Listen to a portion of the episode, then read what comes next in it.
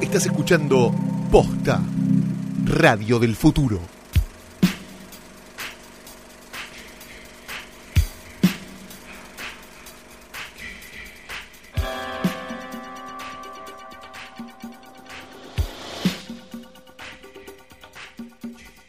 Noches, buenas tardes, buenos días o lo que sea que coincida con el momento en el que le diste play a esto, que es un nuevo episodio de Hoy tras Noche.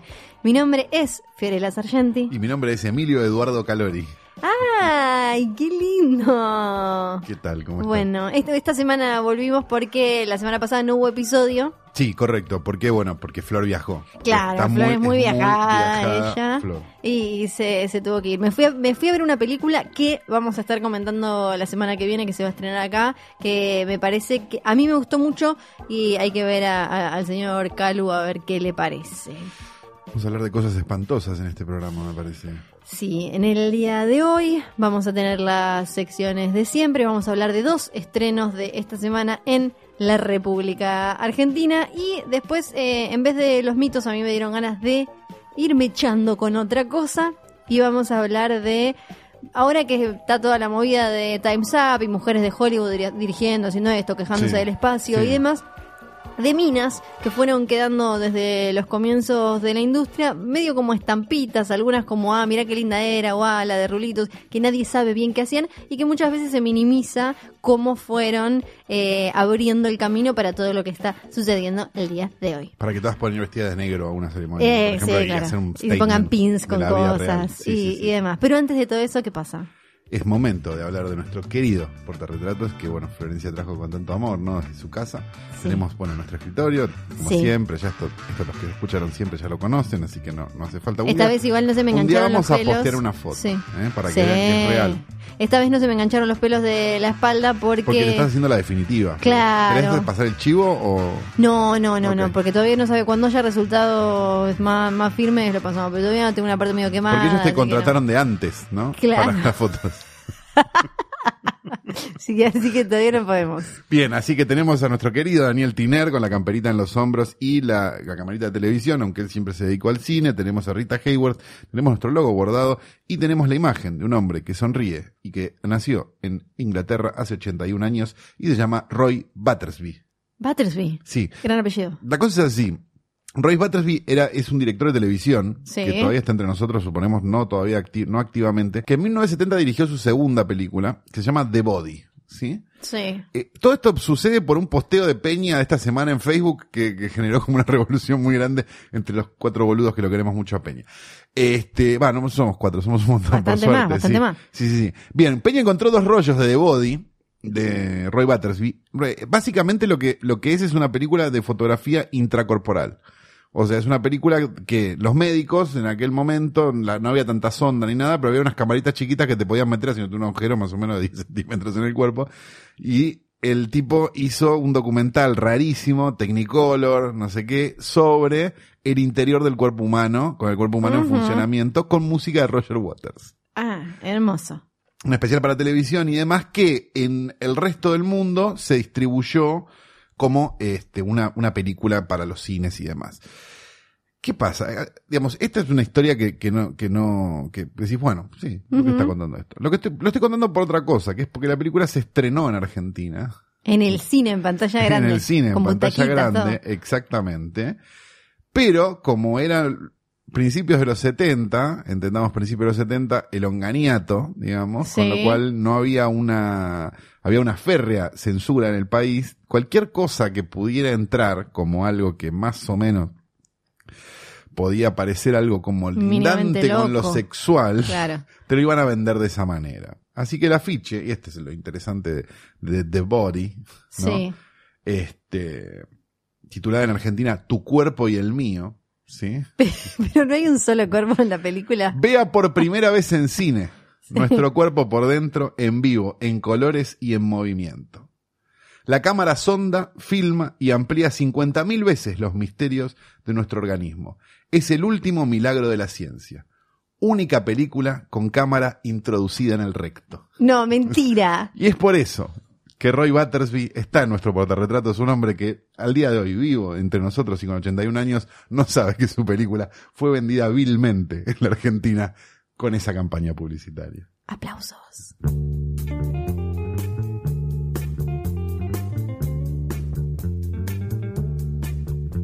Ahora sí, ahora que dejé de eruptar, podemos eh, arrancar con el estreno más grande de la semana. Es la más grande de la historia del mundo. No, es de esos que copan de todo. esta semana. Claro. Viste que es así la Es campaña así, publicitaria. pero ¿sabes? mira, eh, queda queda súper eh, gráfico cuando eh, lo ves en lugares tan mega ultra comerciales como Nueva York, que vengo de ahí, porque Ah, tenés todo para Viene decir que de ella había ido a. Nueva York.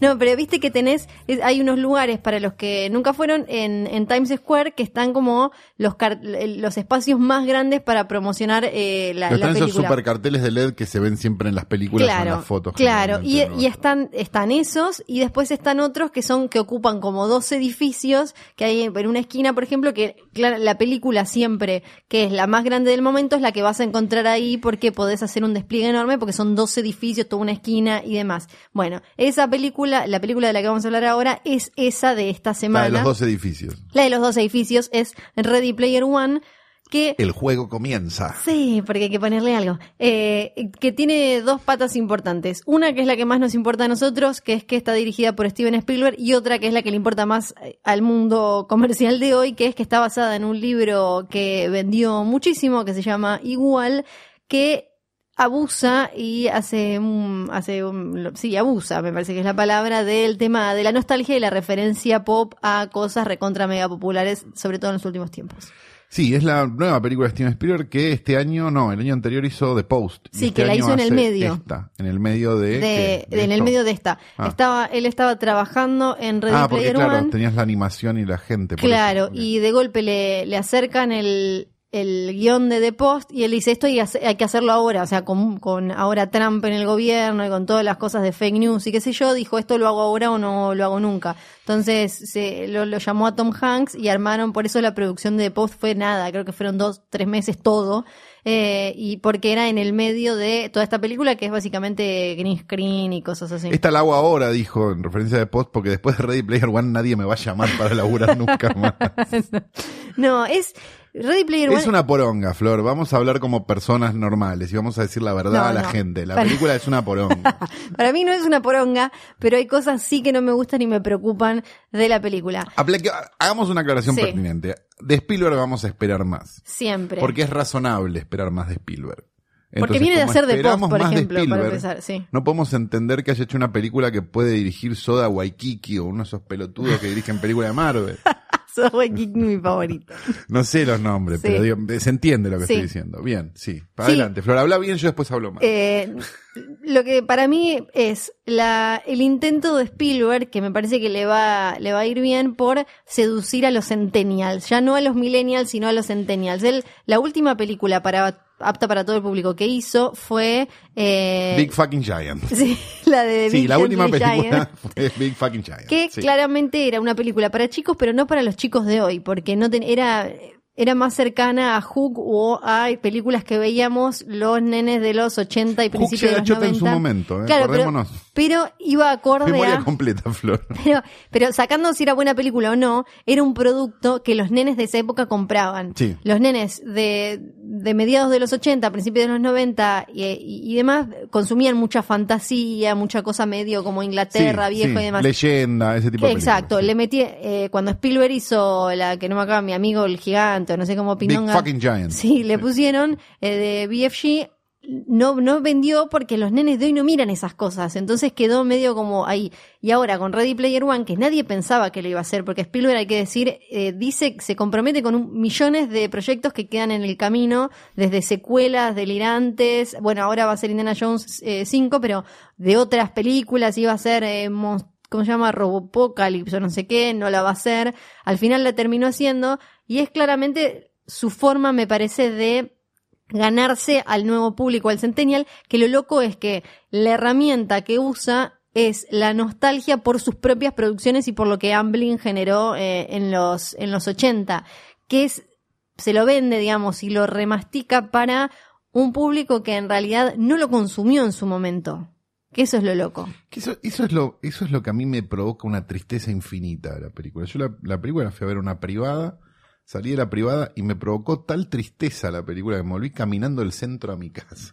No vivo cerca del centro. ¿sí? Si lo gris y sonaba de fondo. Porque estaba tan enojado y te mandaba audios a vos enojado. Enojadísimo estaba. Porque no lo puedo ni empezar a, a comprender directamente. Cómo alguien que es de alguna manera el culpable de que hoy exista toda esa cosa. Vo- Voy a, voy a ser un poco franco y voy a, voy a decir un montón de cosas Uh. espantosas y probablemente perdamos a gran parte del público por lo que estoy diciendo. Este es el último episodio. de Gran parte de todos esos retardados mentales que hoy dicen, ah, re nerd, y Sí. juntan funcos en la caja, Sí. Mint condition. probablemente les parezca la verdad revelada esta película. Porque no solo no tenés que haber visto todas las referencias, sino que te las explican. Sí. ¿Bien? Es- sí. O sea, porque en general el que dice, oh, re nerd, y se pone una remera de no sé qué, en la secundaria está tratando de cogerse minas y no viendo películas. Y probablemente, este, su mayor referencia pop hoy por hoy sean las citas que están en Los Simpson y no las películas en sí.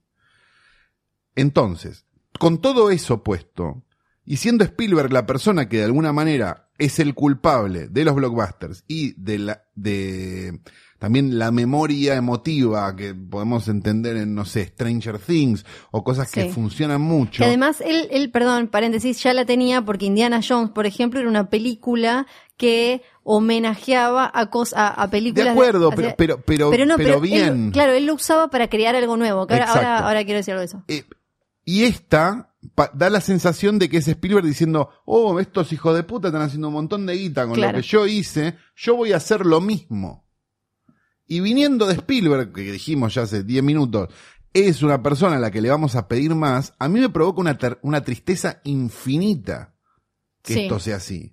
Y que esta película sea de Spielberg. Pues sinceramente, le sacás las referencias, le sacás las escenas actuadas, y es una película de animación chota. No, ni siquiera está buena la animación. O sea, es como, no sé, no, no quiero no voy a decir Condor Crux, como te dije enojado por teléfono. bueno, parece una exageración. Pero es una película de animación por computadora como hay 300 por año Sí. y no cambia nada. A, a mí lo que me llamó la atención eh, con respecto a eso es que es todo el espíritu Spielbergiano puesto en función como de la de esta sensibilidad moderna nostalgiosa, pero que eh, en lo que falla para mí eh, es, en, es visualmente súper atractiva, es eh, como todo el tiempo te tiene... es- Tiene es más- colores y es más, explosiones, claro, pero digamos... es más una, como una cuestión de un espectáculo visual que una narración. Es que en lo que falla es en eh, los personajes y en generarte empatía y un vínculo con los personajes, que es algo que a él le salió hasta con eh, a Spielberg. Claro, y es lo que no le pasa a las películas nuevas. No, exacto. Y su gracia siempre era esa, era, mira, te puse este bicho horrible que parece eh, el, escroto de un viejo y vos terminaste pues, estirando el dedo para ver, para tocarlo diciendo ET, teléfono, casa. Eh, y ahora tiene un montón de personajes y no logra redondear a ninguno y, y no logra que uno genere una empatía real con ninguno porque eh, también la, la película, yo no sé el libro, sé que el libro name dropea, tira más nombres y referencias todo el tiempo y que es algo No, y que dicen acá que- están todas las que él pudo pagar, Ex- supongo, sí, ¿no? Debe él- ser un poco Dicen eso. que Spielberg eso lo eh, arregló bastante, pero eh, eh, está esta cosa de que los, los pibes, lo que pasa en el mundo real, que en mu- muchos momentos de la película me pareció más interesante tratar de entender est- este futuro Pero cercano. ahí ni se mete, viste Ni que se no, mete. no- es como, Al ah, protagonista- bueno, qué paja, hay que filmar esto. Al también. protagonista le matan a la tía y parece que no pasara nada. Y si eso lo está contando para mostrar cómo se alienó eh, la gente con metida en este superjuego, vamos a hacer como que todos la, la- la vieron, eh, en este superjuego Oasis, no plantea, eh, no plantea preguntas tan interesantes la película ni nos da respuestas tan interesantes con respecto a, por ejemplo, quién tiene que ser el dueño del futuro, ¿no? Como cosas que podríamos estar preguntándonos hoy, como con Google, ¿no? Google Sí, como nos preguntábamos en algún momento con la ciencia ficción y con muchos de los productos de Spielberg, digamos, Exacto. algo que no terminó pasando. A mí lo que me pasa es que digo, si, si la reserva moral Sí, del cine, llamémoslo de alguna manera, está haciendo esto, Sí. Es un problema, es como que me digas, che, Polanski va a ser Iron Man 7. Ujú. es como, Sí. che, no sé, boludo, Sí. si es esto lo que tiene que Eso es lo que me pasa. Es una, es una eh, película hecha a medida, como si, como cuando vas a esos lugares y te podés diseñar, no sé, tu propia zapatilla o lo que sea, hecha para el fanboy de internet, sí, para mí. pero a la, total, pero, pero a la vez... el, el miedo del tipo, del creador de, de Oasis, es besar a una chica. O sea, es como el ultimate Virgo en, de foro Sí, pero el, miedo, pero el miedo, pero el miedo que tiene la película es a que no entiendan una referencia Exacto. y las dos referencias oscuras, y le estoy metiendo 70 comillas, Sí. te las explican por Sí. off, que es la moto de Akira, Sí. Chucky Y Búcaro Banzai. y Búcaro Banzai, que te las, te las tienen que explicar por off porque no vaya a ser que no entiendas algo. Sí. Es tristona. A mí lo que- Porque ni siquiera es que, bueno, viste algo que no entendiste y lo saliste a buscar y descubriste Búcaro Banzai, ponele. Sí. Ni siquiera pasa eso. A mí la sensación que me daba es además como una cosa como de, como de viejo choto. Como, ¿te acordás de Vidas al Límite, la de Scorsese? Sí. La de la ambulancia, que quiso hacer algo medio Como, como un videoclip Sí. y le salió como el orto. sí, quedó olvidada, perdida. Exacto, venía a hacer casino y después hizo Pandilla de Nueva York, pues dijo, che, voy a hacer una película de vuelta como las que Sí. hacía yo. Bueno, Vías al Límite es como esa cosa de, ah, esto, los videoclips, están de moda los videoclips, ¿no? Era justo esa época, Sí. 2000, 99, no me acuerdo. Este, era esa época, la época MTV, pero MTV, MTV, Sí. digo, como, como la época donde el- la- los, los digamos, los directores de videoclip estaban empezando a entrar, Sí. Romanek, Sí, digo, que muchos después terminaron haciendo. exacto, Ro- Fincher, Sí. Este y tal y, y Scorsese decidió hacer una película porque él consideraba que él también podía hacer una película con un videoclip y le salió como el orto. Me da la sensación de que de alguna manera Ready Player One es un poco la vida al límite de este de de de, Scorse- de, de- de Scorsese, de- Spielberg. Spielberg. Porque es como es como, señor, ¿por qué no va a hacer las películas que hace bien? Porque digo, de- a mí me ha parecido un poco larga de post, pero después de ver esto, me parece Sí. eh, la verdad revelada. Sí, porque la- las últimas, ahora, ahora voy a abrir bien, no me acuerdo me- si me estoy perdiendo alguna, pero Puentes de, Puente de Espías me parece brillante. A mí cuando hace dramas históricos, eso es lo que me pasa. A mí cuando Spielberg hace, ahora vamos a mirarle la, vamos a mirarle la Sí, eh, BFG no... Big me- Fucking Giant. Sí, me parece que le falta eh, al- alguna cosita más, pero que también está muy bien. No es que está en decadencia. No, Spielberg. es, pero por eso es mucho más grave. Sí. Sí, Ese sí. es el punto, por eso es mucho más grave. Sí.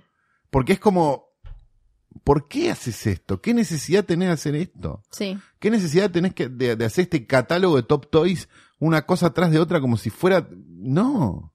Y eh, O sea, eso es lo que a mí me, lo, lo que a mí me, me indignó de la película. Porque si vos me decís, la dirigió Soda Waikiki esta película. Sí. Todo bien, Sí, más sí. ¿Qué, ¿Qué podés esperar de Soda Waikiki? Ya está, perfecto. Eh, Bastante bien le salió Soda Waikiki para las porongas que hace. De acuerdo. Ahora, este chabón no. ujú, sí. ¿Me entendés? Digo, ese es el punto. Vos no. Sí, con Claro. una lágrima, con un emoji No. de una lágrima. Claro. Vos no, vos no. vos no. Sí, y después, en este capítulo que podemos llamar de dos viejos chotos se quejan de cosas, o el- es un nuevo capítulo de Abuelo Simpson, me parece que dejando de lado Spielberg y em, Ready Player One en particular, hay algo que sí empieza eh, a, dar un poco de miedo, que es esto de eh, la referencia y de antes muchas veces eh, una generación aprendió muchas cosas con, por ejemplo, Los Simpsons, ¿no? O Sí. después algo que después Padre de Familia hace todo el tiempo. Sí. También, por ejemplo, veías, eh, no sé, yo vi eh, la referencia de, qué sé yo, probablemente de El Ciudadano en Los Simpsons y después vi El Ciudadano. Sí, y así claro. con un montón de cosas. Bobo. Ahora lo, lo que me parece es que no nos preocupa tanto consumir todo ese material eh, cultural que hay dando vueltas que tenemos a un clic de distancia, como lo hablamos en el posta Porque, porque probablemente... sino que, que pe- perdón, es sino tratar de ser un diccionario de referencias visuales, de entender la referencia, como que eso me suma puntos en el oasis de la vida de, de la vida de internet de hoy nuestra, que es tengo que entender la referencia, tengo que entender que eso es de Shining, vi de Shining, Probablemente no, pero no importa. Importa que yo entendí que si vi un chabón con un hacha con dos maderas en la cabeza es porque está haciendo referencia a Jack Nicholson. Porque vi una remera en la Comic Con. Claro, es como, eh, pe- pero me parece Pero que... para mí, pero para mí Sí. hay algo muy terrible, que es que cuando ellos sabe- cua- la generación nueva, cuando vea, cuando vea toda la secuencia de Shining que tiene esta película, que por cierto, la, la- digamos, la, la reconstrucción es increíble, digo, montones de cosas que Sí, digo, que sí, che, la parte de Shining es la mejor para todo, mí. todo este esfuerzo, ¿viste? Eh, piensen en, en Homero pierde la cabeza, no piensen en The Shining. Sí. Ese es el punto. O sea, hay, hay un, viste, viste esa cosa, hay una generación perdida por el Paco. Bueno, hay una generación perdida por la Comic Con. Sí, porque... Digo, estamos, hablemos con seriedad de este Sí. tema. Porque, digamos, que solo existan películas de superhéroes, que se estrenen en 300 cines, que no haya una puta película de presupuesto medio, que todo tenga un número atrás, que sean todas adaptaciones de una historieta, que venga de no sé qué, de no sé cuánto, es en gran parte culpa de una industria que quiere que no sé qué. Bueno, la gente que estaría responsable de que esa industria no haga esta pelotudez o que diga, Sí. che, voy a hacer una película que esté buena, una de esas personas es Spielberg. Y por desgracia, Spielberg se puso más fanservice que el fanservice. Sí, Entonces sí, es- hay un punto donde es una tristeza total esta película. Sí, me parece que igual todavía no llegamos al fondo, no, no, No, se seguro, estudió- seguramente Spielberg va a hacer una película en vocales No. dentro de poco y va, y va a ser como mucho más fácil para que la entiendan los pelotudos que dicen, oh, re nerd, y juntan los puncos en la puta caja de mierda. Pero, digo, todavía creo que no, no logramos entender Hijos de bien primos. por qué pasa Fuiste a la esto. Comic Con, boludo, son todos hijos de primos. boludo. ¿Por qué, por qué pasa esto de eh, la, la nostalgia de lo no vivido? ¿No? Porque hay un montón de cosas a las que hace referencia esta película o hace referencia a Stranger Things y eso, que yo que tengo 33 años apenas las toqué cuando llegaron al cable. Entonces el que tiene hoy 20 le llegó como por, por el eco de, de un meme o una cosa así. claro. Y, y entonces me parece que lo que nos tenemos que plantear con toda esta ola nostalgiosa es, ¿queremos recordar todo eso para recordar y entender la relación y la sensación que nos hacía, eh, que nos generaba esa cosa que tanto nos gustaba, esa película, ese cómic, esa serie o lo que sea, y tratar de agarrar eso para crear algo nuevo o para trasladarlo a algo nuevo? ¿O es solo una cuestión mega onanista para quedar en un, en un loop eterno, eh, atontados, adormecidos por eso que nos gustó hace 3 mil trillones de años? Cuando yo era joven, Tarantino Era algo muy vistoso y muy simpático, pero no entraba en la historia del cine. ¿Por qué no entraba en la historia del cine? Porque sistemáticamente homenajeaba otras cosas. Entonces había un punto donde Tarantino te podía ser muy útil, como los Simpsons te podían ser muy útiles a vos, digo, para entender la Para referencia del ciudadano a- después. sí. Porque Tarantino te, te abría puertas de cosas que eran chotas o muy buenas o lo Sí. que sea. Entonces vos descubrías a Peckinpah o descubrías a, a, a Corbucci o descubrías cosas así y estaba buenísimo. O el cine chino o cosas por el estilo. Eso desapareció. Ujú. Porque, de- porque, porque no existe más, digamos. Y ese cine menor que se podía considerar de Tarantino en los 90, que era divertido, pero decía, esto tiene fecha de vencimiento, porque, digo, veías Pulp Fiction tres veces y era como, bueno, Sí. no está tan buena, me aburrida. Eh, hoy lo estás esperando como si fuera, este, por- porque, porque Spielberg hace esta mierda. Sí, porque pero un buen ejemplo, lo loco para mí, de dos nostalgiosos que usaron eh, esa, esa sensación, esa emoción para generar otra cosa, son Spielberg y Lucas, que son los creadores de lo que hoy es Hollywood, Claro. porque Star Wars y, e Indiana Jones y Tiburón, por ejemplo, ET y demás, son producto de las obsesiones de esos dos, en su momento jóvenes, que querían recordar y sentir un montón de cosas y mejorar, llevar más allá cosas que les pasaban cuando veían diferentes aventuras y los seriales y eso cuando ellos eran chicos. Y que querían hacer mayor un género menor. Claro, eh, querían Que agarrar eso también y es importante, porque digo, todo lo que ellos, eh, digamos, eh, usaron de referencia eran cosas menores, eran cosas B, eran Sí. cosas chotas, eran cosas que no eran consideradas cine, Sí, ¿sí? Y hoy por hoy, lo único que hacen es alimentar algo que no debería ser considerado cine, y que es muy Sí. menor. Entonces hay un punto donde es muy triste. sí. Eh, Eso es lo que digo, o sea, esto es lo que me pasa, ese es mi enojo con la película. Mi enojo es como el, el enojo de, de, de a uno que le dijeron, mira, no te voy a meter más los cuernos, y te vuelven a meter los cuernos, digamos, y encima Sí. uno, digamos, y encima uno que, que era muy confiable. Este es un, buen, un buen partido realmente Spielberg. Y sin embargo, ¿entendés? Volvió con una bombacha en el, en el bolsillo del saco. Entonces hay un punto donde ese es el tema para mí. Sí. O sea, el, el tema es que Spielberg lo esté haciendo. Por Sí, eso claro. siempre la aclaración de decir, che, esto estaría bueno que no, que no sea de Spielberg. Y que sea de Soda Waikiki, o el que quieras ponerle, ponerle el Sí. nombre que quieras. Sí. Bueno, Me quiero dijimos. morir.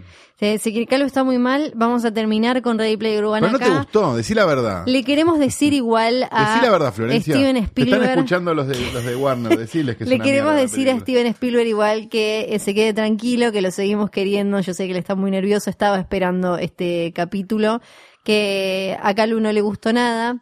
A mí me Yo pareció... vi toda la película con un conocido crítico al lado, Sí. que no voy a dar el nombre porque no soy pelotudo, que le parecían un plato las referencias. Cuando te diga quién es que le parecían un plato las referencias, vas a tener una nueva visión de esta película.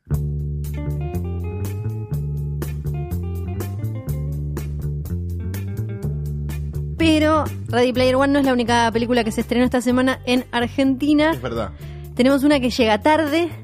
Vos ya la mencionaste. Ya hablamos de esta película, de hecho, Sí. hace unos pocos capítulos, así que vamos Sí. a, a contarla un poco de vuelta, porque la viste vos también ahora. Sí, y porque ahora la puede Este, ver el mundo. Y ahora la puede ver el mundo porque está estrenada en cine y está bueno verla en cine. Que es Florida Project, una película que se suponía que iba a estar más en el Oscar de lo que estuvo. Pero tampoco voy a ser como esos pelotudos que, que se quejan de que Sama no fue a, la- a Cannes.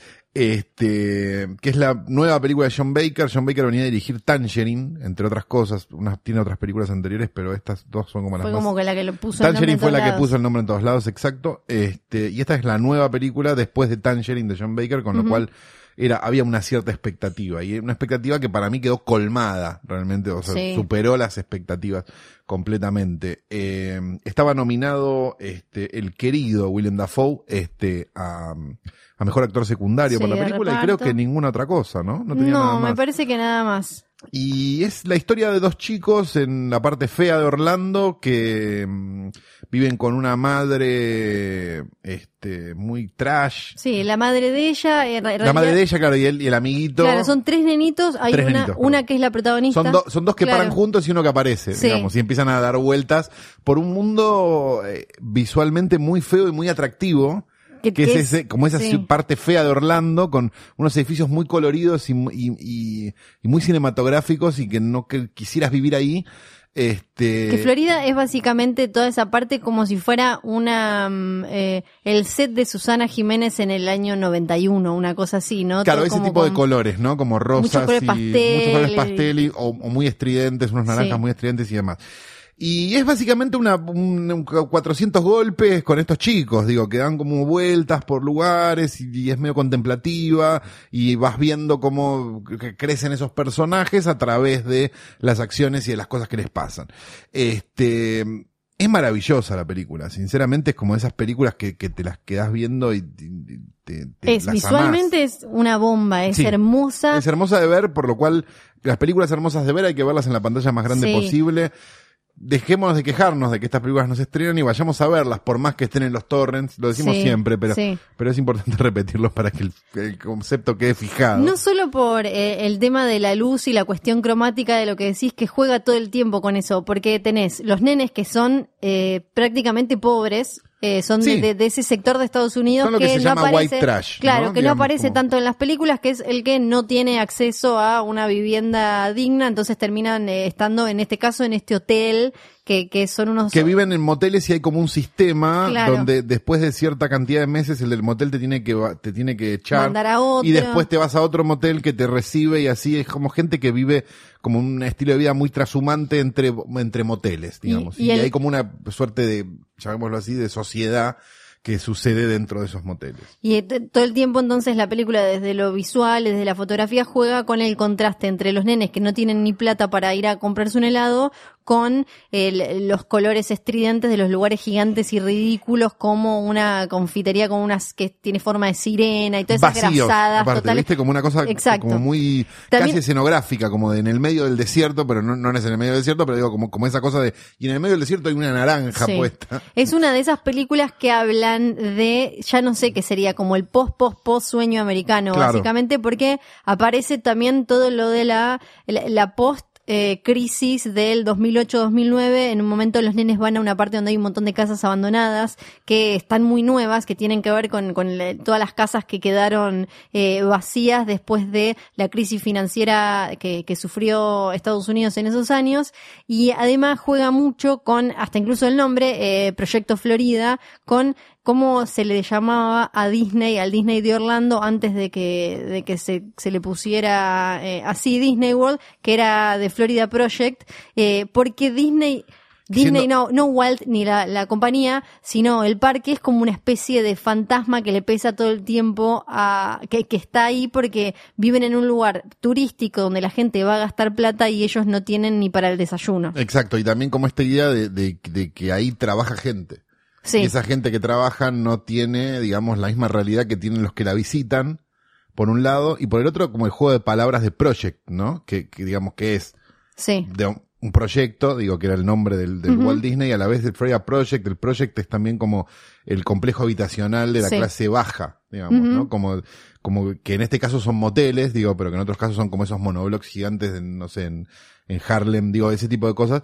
Este, tiene, tiene como eso, y a la vez, digo, contando esto tan, tan sombrío y tan triste, la película es absolutamente hermosa y, y muy gratificante también. Digo, tiene como algo medio, medio feliz la Sí. película en algún punto, que, que la convierte en una cosa muy extraña y muy linda de ver. Sí, porque como toda la película está contada a través de los ojos de los nenes y nosotros de las cosas terribles nos damos cuenta porque somos adultos observando eso, ellos no se dan cuenta de lo que está pasando, eso le da como una inocencia y hay un laburo de... La de- actuación de niños que Sí, es increíble. Es increíble, no son, son nenes posta y, y eso hace que to- desde el guion también me parece hay una, una mirada muy empática y cero condescendiente y cero de tratar, viste que muchas veces estas eh, películas o productos que hablan de, de clases marginadas tienen como una cosa medio eh, de, de, de hacer dos de más, que, Sí. que es, viste, medio como de tratar de meterse en la psiquis de alguien que tiene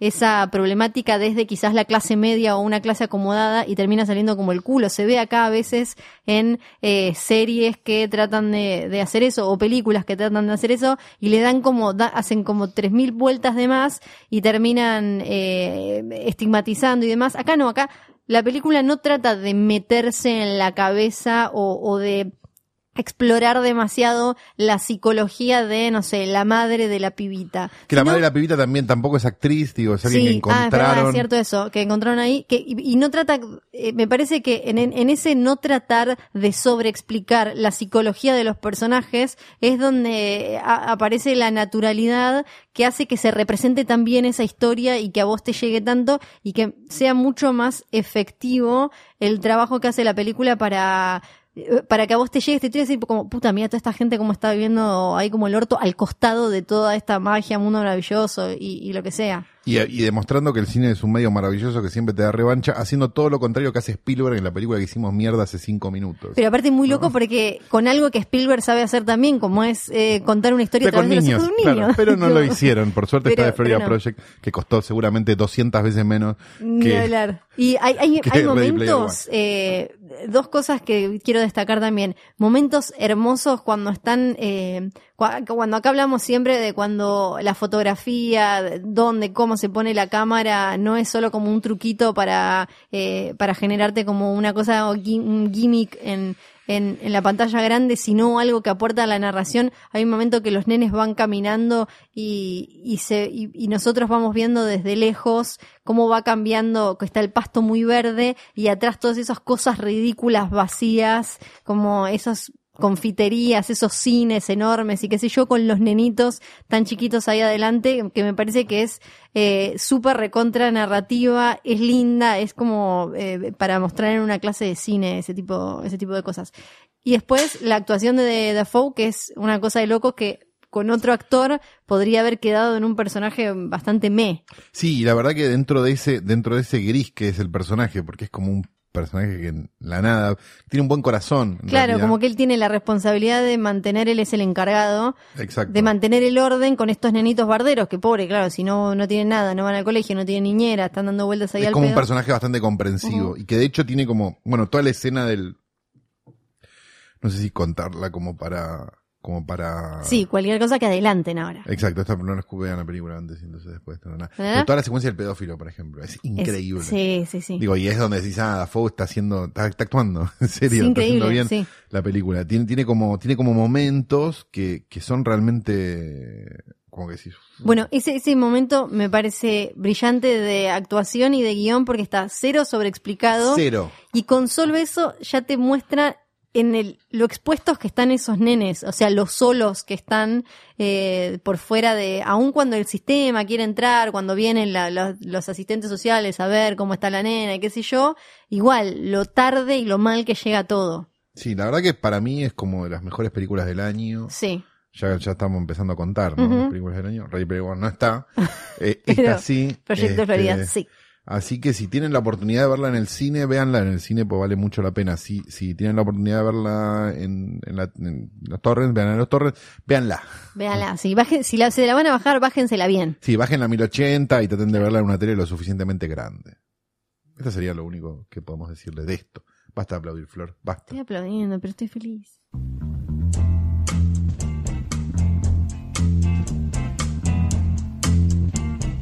Desde la Tierra, donde cagarse de frío parece ser una costumbre amistosa y donde cada tanto, te diría, dos o tres semanas, hay lo que antes se denominaba un crimen pasional, la segunda fueguina, más conocida de todos los tiempos, la querida Fiorella Sargenti, porque Vanessa Carbone no pudo venir. Aplausos, aplausos, aplausos. ¡Yay! Llegó Flor. Sí, Bueno, llegué yo.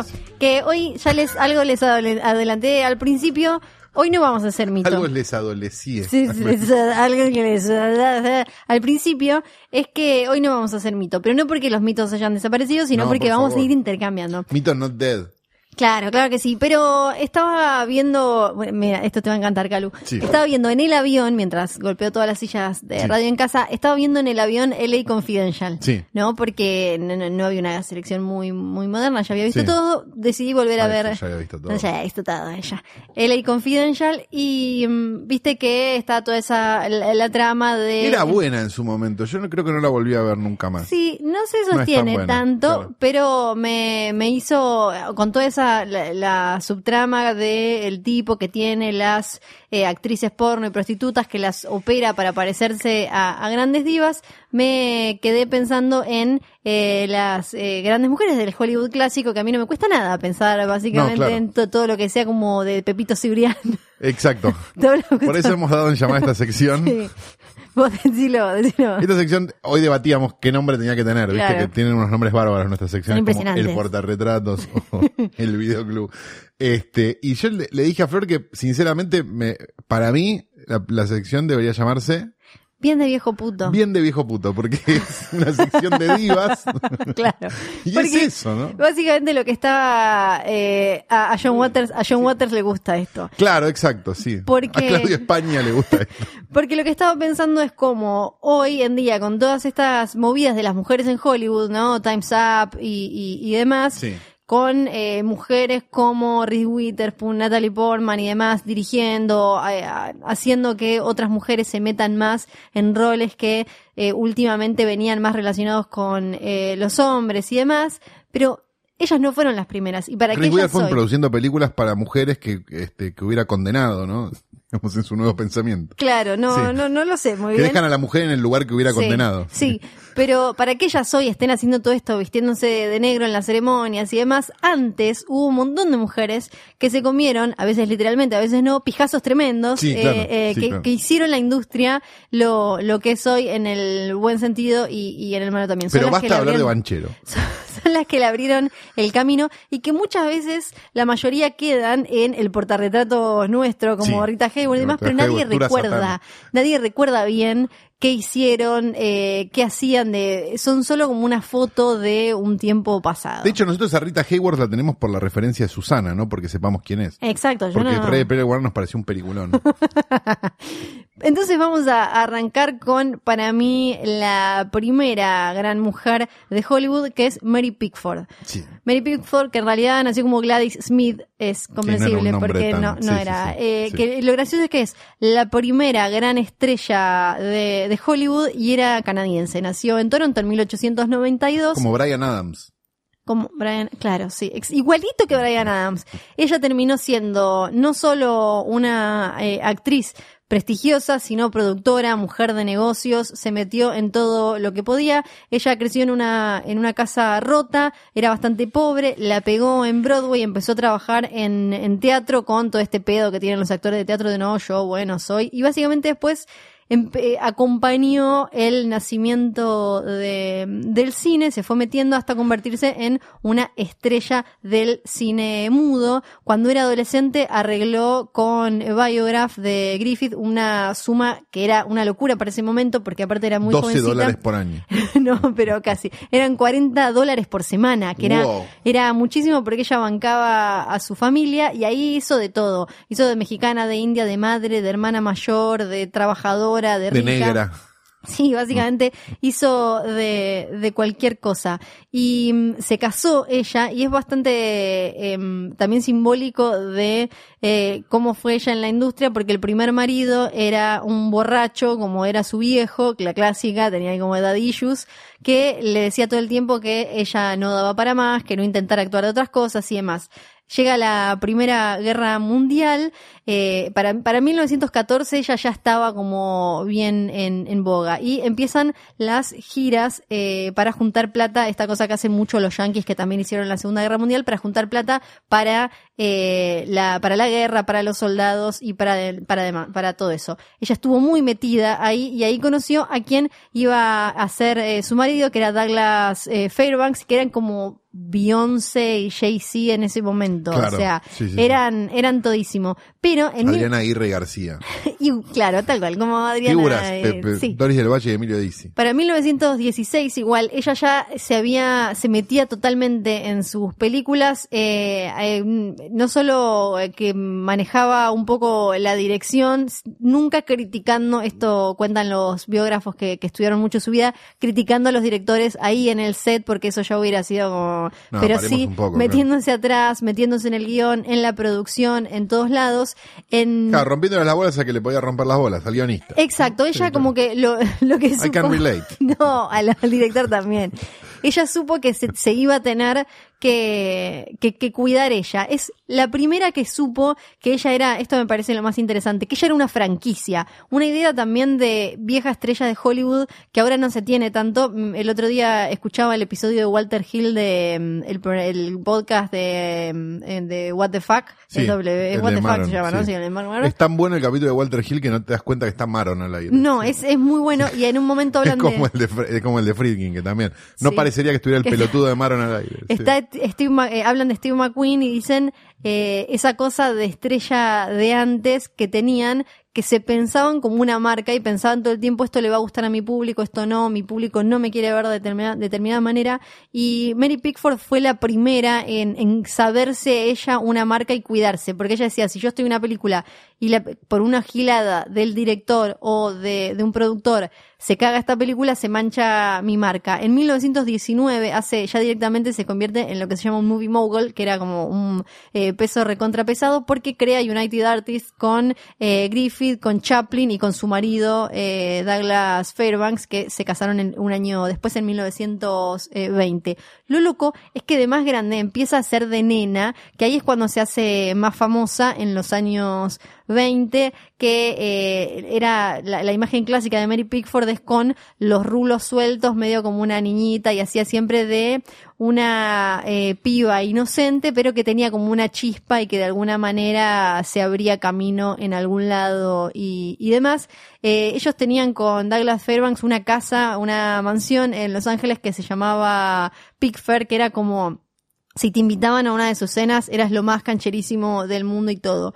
Lo loco es que después cuando llega eh, el, el- el cine hablado, cuando llega el sonido, El cuando eh, exacto, se, se despide el cine mudo, ella no quería, porque que le pasó mucho, viste que Valentino dicen que tenía una voz de mierda. Sí, tenía la voz de, de- de Michael, ¿cómo se llama? El, boxeador. De... Sí, Ay, no me eh, sale. Lo loco es que ella hizo una, pero a ella no le gustaba, se ganó Mike un Tyson. Oscar, eh, se ganó un Oscar ella ayudó incluso a, a fundar la, la academia, así de grosa era. También fue una, ella trajo a un eh, director alemán y fue la primera en traer un director europeo de allá, establecido allá, y confiar acá, eh, acá, bueno, acá en Hollywood, ¿no? Donde Ah, está- re, porque desde- bajó un avión hace poco, ¿viste? desde donde se graba Fue en Nueva York, hoy tras claro, noche. sí. Eh, fue la primera en apostar en eso eh, también, fue Ernst Lubitsch y mm, eh, hizo muchísimas cosas que fueron, eh, que, que, que hoy se dan por sentadas. Lubitsch, el padre de Rocío, Rodrigo Lubitsch.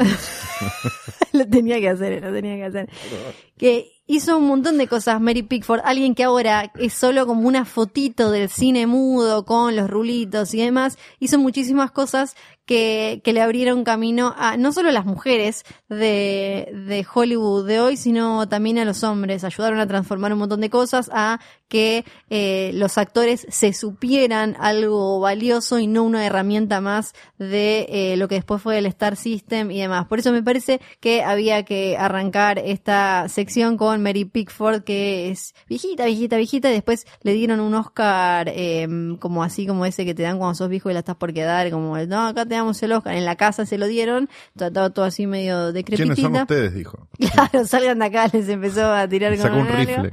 Y se murió tres años después, Oh. hace ya mucho tiempo, pero vive en el recuerdo de hoy tras noche. Se abren las puertas, sale el tufo entre cigarrillos, sudor y alguna cosa que no pienso decir. ¿Por qué? ¿Por qué? Porque llega el videoclub del tío Calu. Quiero salir en defensa de mi videoclub. Hola, Sí, bienvenidos. pero hola. quiero salir en mi ¿Qué es defensa. ese olor? El otro que no se puede decir. Una vez me hice caca, no es tan grave. Ah. Esto está abierto hace 30 años. Sinceramente, Sí, una vez, no es que me cagué. Sí. Era la época que había muchas copias, ¿viste? Y, salía mucho. Tenía seis copias de Robocop Sí. y te había acomodado cinco y me faltaba la última, me vinieron a buscar. Y yo sentía que no sé qué, y bueno, fue Se me terrible. sale un poquito, se me sale un sí, porque estaba con un jogging gris. Ah. Porque era, estaba muy de moda en ese momento. Y la verdad No. que caminé dos cuadras de la vergüenza hasta Qué mi casa. difícil cagarse en jogging. Eh, ¿Viste alguna peor. vez a alguien cagado en Sí, jogging? sí, vi a alguien cagado en jogging, por eso me acordé. Tremendo, yo también vi a alguien cagado. Nico, ¿vos viste a alguien cagado en jogging? ¿Por qué todos vimos Banchero, a ¿viste a alguien cagado en jogging? Bien, vamos, Banchero. Claro, todos lo vimos a Banchero. claro, en realidad fue eso. Bueno, hay espectáculos muy edificantes, como por ejemplo, este, ver a alguien cagado en jogging, o esta película que vamos a recomendar para el videoclub. Es una película que es así, la explicación es, la- mi- mis dos cosas de hoy son, tienen que ver con cosas de la coyuntura, un poco. Dentro de poco empieza el Bafisi, dentro del Bafisi una de las cosas más esperadas es la proyección de La Flor, la película de Mariano Ginás completa, que dura 14 horas. Este, sí, 14 Dura 14, horas. se- 680 minutos. Este, y me pareció, y de en vista, de cara a la proyección de la flor, que la soportaremos estoicamente los que nos gustan las películas, este, me volví a ver Historias Extraordinarias, la película de Ginás, la película anterior de Ginás, que ¿Qué tiene ya 10 años. 4 horas 5 minutos. ¿Esas eh, van de corrido o tienen un intervalo o Tienen, algo? eh, la Historias Extraordinarias cuando se estrenó eran Sí. tres, eran tres partes de una hora Ajá. y media, este, una hora y, y en el medio se salía... En el medio podías salir a fumar o, Claro. o hacer tus necesidades y Sí. volver. Había 10 minutos en el medio. ¿Y en esta? En esta supongo que va a pasar lo mismo. La verdad que no tengo ni idea porque no lo sé. Si es un campamento, te llevas un tupper. No, creo que la pasan en tres partes, en tres días distintos Ah, y demás. está, Sí, no, no creo que la Como pasen la obra de Harry Potter. las 14 porque no te da el horario un cine 14 horas. No, no, Ese no, es el tema también. Eh, la película tuvo su estreno en el Malva, se pasaba los, los domingos a las 8 de la noche, de 8 a 12 más o menos, si no me equivoco, a las 7 de la tarde. Era como una experiencia que uno pasaba un domingo a la tarde en lugar de estar deprimido viendo el programa de Fantino, este, iba y veía la película de Ginás. Este, y después no salió nunca en DVD ni en, ni en ningún medio, este, habido ni por haber. Sí está en YouTube, alguien que creo que la capturó de la tele o algo por el estilo, en una de calidad normal Sí. standard definition, podríamos decir, y hay una copia 1080 dando vueltas en los torrents, que creo que es alguna edición en video de afuera, en, en Blu-ray de afuera, o algo por el estilo, la verdad que no tengo ni idea de dónde salió, pero se ve muy bien. Eh, son tres películas, básicamente, tres historias de aventura, de tres, o sea, de, de tres personajes este, distintos que se van cruzando por una serie de razones y empiezan a pasar una serie de cosas que, como su nombre lo indica, son muy extraordinarias.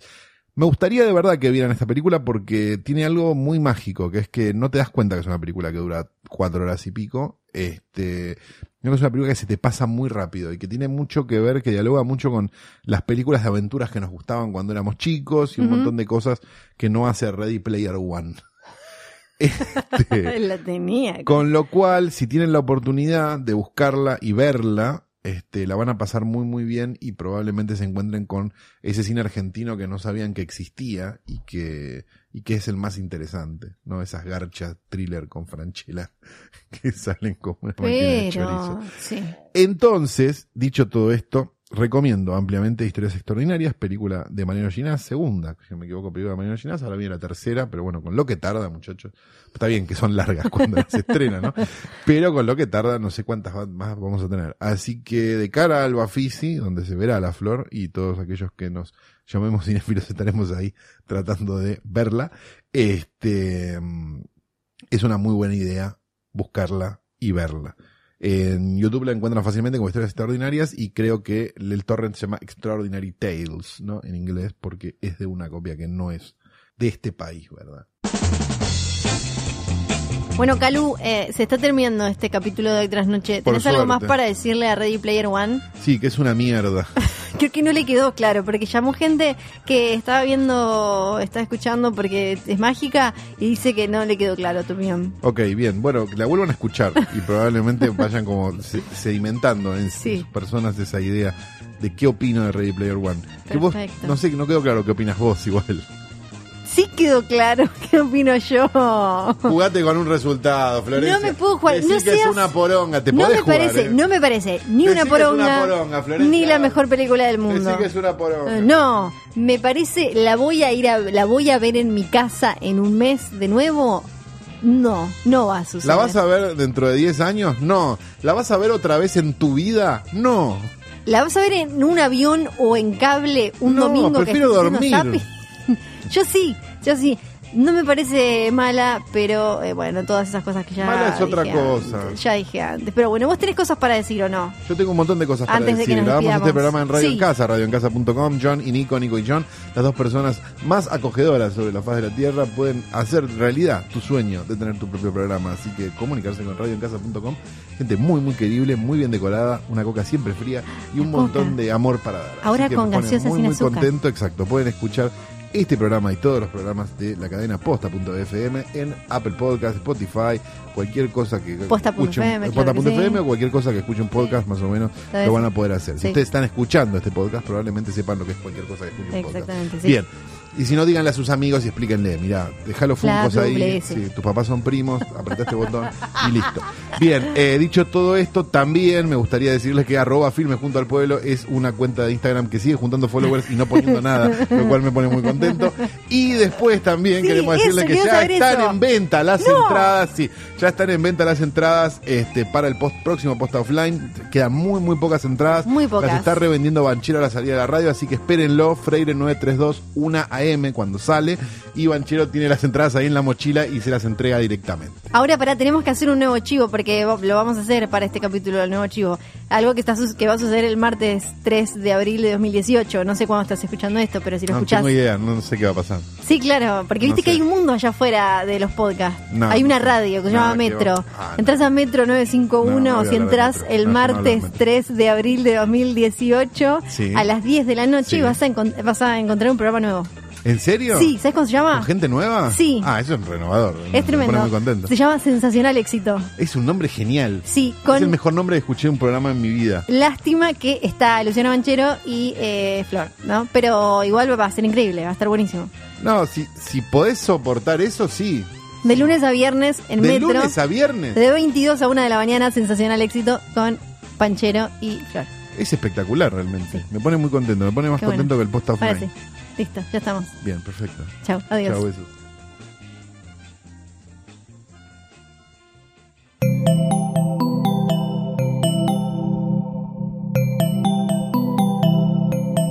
Estás escuchando Posta, Radio del Futuro.